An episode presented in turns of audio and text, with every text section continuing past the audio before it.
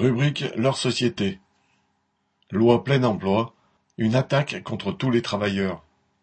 Lors de la discussion à l'Assemblée du projet de loi pour le plein emploi, le gouvernement a soutenu, le 28 septembre, un amendement d'un député Les Républicains instaurant une obligation de quinze heures d'activité hebdomadaire pour les bénéficiaires du RSA.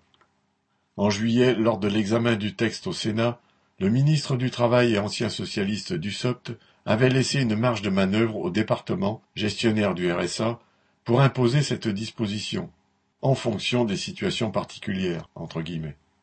La droite y a vu une occasion de faire de la surenchère dans la démagogie anti-chômeurs, exigeant et obtenant que les quinze heures hebdomadaires soient imposées à tous sans exception.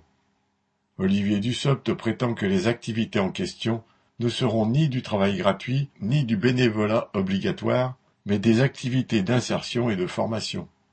Cependant, dans les dix-huit départements qui expérimentent déjà cette mesure, de nombreux bénéficiaires sont contraints d'effectuer des stages non payés dans différents secteurs d'activité. De plus, ce ne sont pas les ateliers CV ni les formations bidons auxquels sont déjà soumis les chômeurs qui leur permettront de retrouver un emploi. En cas de non-respect de cette obligation, le RSA sera suspendu et les, allocataires privés de tout moyen de subsistance. Cette mesure n'est pas seulement totalement inique pour les travailleurs privés d'emploi, c'est aussi une attaque en règle contre tous les travailleurs. Imposer à des chômeurs de travailler gratuitement fera forcément pression sur les salaires de tous les travailleurs. Le gouvernement tente aussi de dresser ceux qui ont encore un emploi contre ceux qui en sont privés.